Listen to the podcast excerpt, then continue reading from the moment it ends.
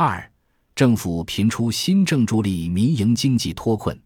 改革开放四十余年来，每当经济运行遇到阻力，企业经营出现困难，总会出现把国有经济与民营经济对立、国进民退的论调。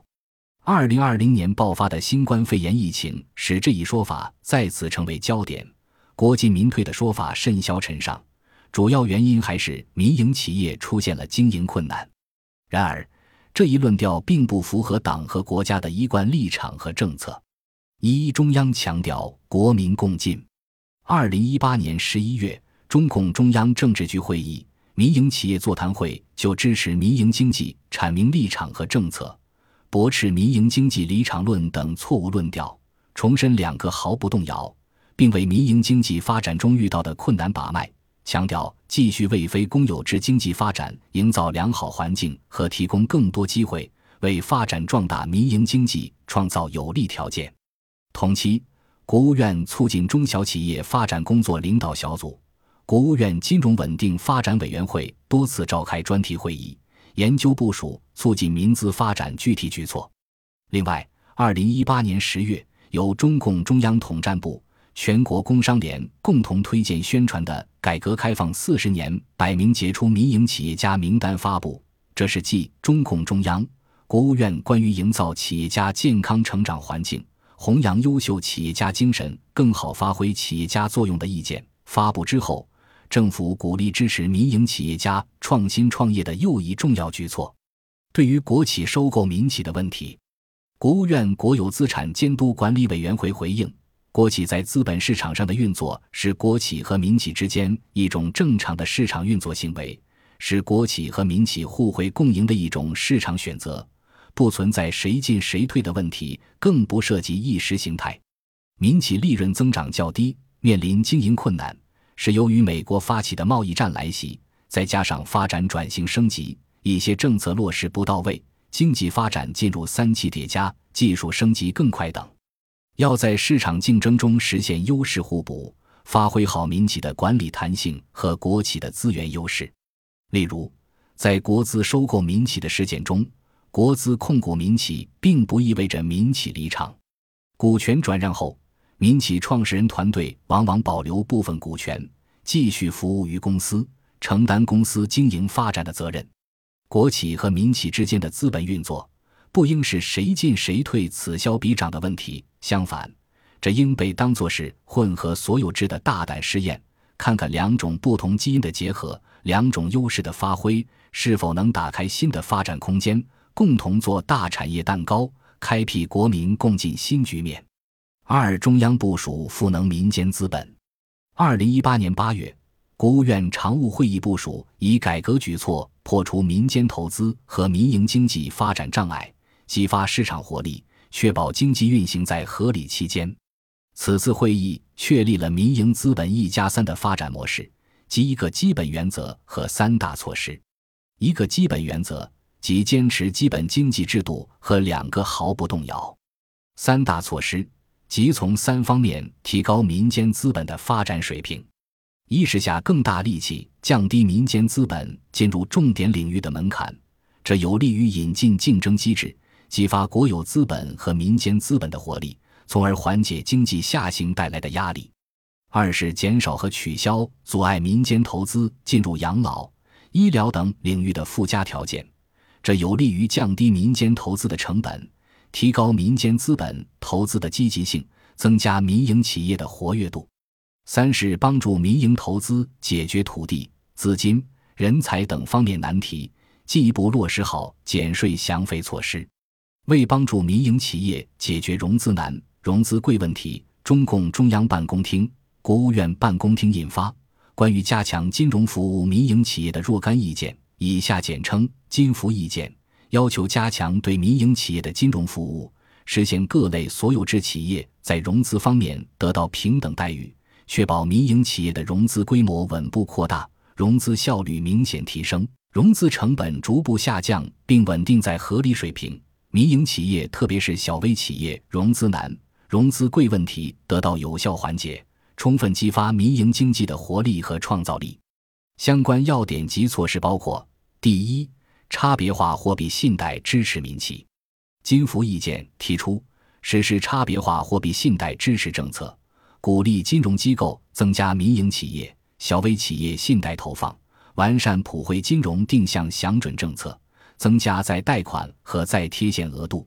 把支农支小再贷款和再贴现政策覆盖到包括民营银行在内的符合条件的各类金融机构，加大对民营企业票据融资支持力度，简化贴现业务流程，提高贴现融资效率，及时办理再贴现，加快出台非存款类放贷组织条例，支持民营银行和其他地方法人银行等中小银行发展。加快建设与民营中小微企业需求相匹配的金融服务体系，深化联合授信试点，鼓励银行与民营企业构建中长期银企关系。同时，发挥国家融资担保基金引领作用，推动各地政府性融资担保体系建设和业务合作。政府出资的融资担保机构应坚持准公共定位，不以盈利为目的，逐步减少反担保等要求。对符合条件的，可取消反担保；对民营企业和小微企业贷款规模增长快、户数占比高的商业银行，可提高风险分担比例和贷款合作额度，鼓励有条件的地方设立民营企业和小微企业贷款风险补偿专项资金、引导基金或信用保证基金，重点为首贷、转贷、续贷等，提供增信服务。研究探索融资担保公司接入中国人民银行征信系统。第二，加快民企上市再融资审核进度。金服意见指出，要积极支持符合条件的民营企业扩大直接融资，完善股票发行和再融资制度，加快民营企业首发上市和再融资审核进度，深化上市公司并购重组体制机制改革。结合民营企业合理诉求，研究扩大定向可转债适用范围和发行规模，扩大创新创业债试点，支持非上市、非挂牌民营企业发行私募可转债。金服意见还提到，要抓紧推进在上海证券交易所设立科创板并试点注册制，稳步推进新三板发行与交易制度改革。促进新三板成为创新型民营中小微企业融资的重要平台，支持民营企业债券发行，鼓励金融机构加大民营企业债券投资力度。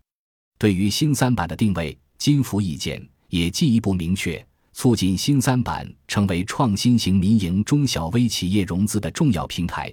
这将极大缓解新三板流动性较差、市场主体参与不积极的状况。也将进一步提升多层次资本市场服务经济的力度。第三，研究取消险资股权投资范围。金服意见明确，研究取消保险资金开展财务性股权投资行业范围限制，规范实施战略性股权投资，聚焦民营企业融资增信环节，扩大信用保险和债券信用增进机构覆盖范围。引导和支持银行加快处置不良资产，将盘活资金重点投向民营企业。事实上，监管层一直在探索拓宽险资股权投资的范围。银保监会曾就《保险资金投资股权管理办法》征求意见稿公开征求意见，其中修订调整的主要内容是取消保险资金开展股权投资的行业范围限制。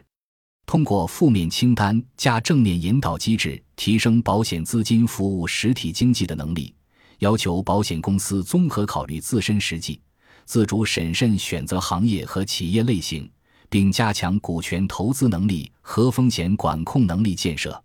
吸引更多保险资金以多种方式参与资本市场投资，能更好地巩固市场长期投资的基础，提振市场信心，有序化解股权质押风险。有利于支持优质上市公司和民营企业发展，为优质上市公司及其股东提供长期资金支持。第四，培育天使投资、风险投资等股权融资。金服意见明确，积极推动地方各类股权融资规范发展，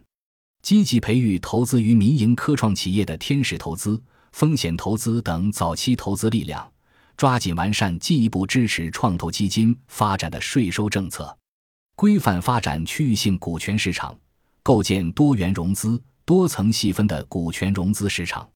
鼓励地方政府大力开展民营企业股权融资辅导培训。